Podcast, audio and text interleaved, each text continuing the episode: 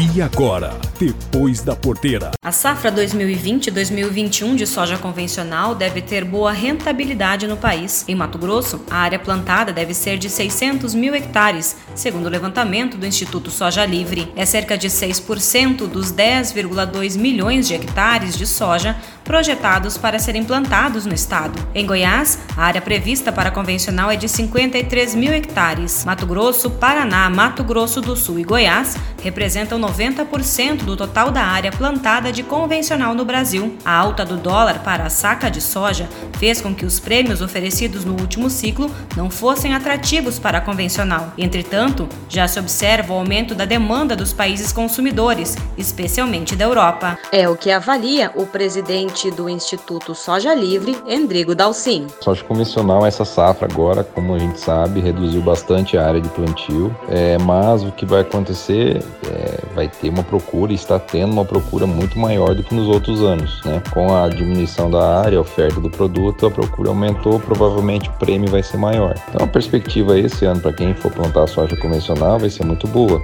né? De perspectiva de, de rentabilidade na lavoura, né? Os produtores rurais aguardam prêmios melhores e um programa mais estruturado para o pagamento deste bônus de pelo menos dois anos. Desta forma, a cadeia toda consegue se organizar. Endrigo Dalcin reforça esta necessidade. É, nós precisamos que isso permaneça, né, como aquela briga eterna nossa do Instituto, para que o prêmio se fique pelo menos é de dois, dois anos no mínimo, né? Você tenha uma, uma segurança e que você vai ter 3 dólares por saco é, nos próximos dois anos, entendeu? Aí você consegue se programar e plantar. Soja convencional, o sementeiro consegue se programar com semente, o cara que está fazendo a semente tem certeza que vai ter aquela variedade no mercado. Então a cadeia toda precisa estar tá sincronizada, né?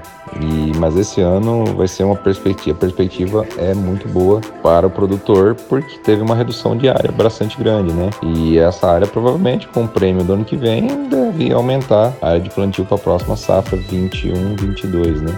De toda forma, as empresas de sementes já começam a liberar para o mercado variedades de soja convencional mais precoce e de maior rentabilidade. A expectativa é que os agricultores do Centro-Oeste apostem na convencional sem perder a janela da safrinha. De Mato Grosso, especial para o Depois da Porteira, Tiele Bairros.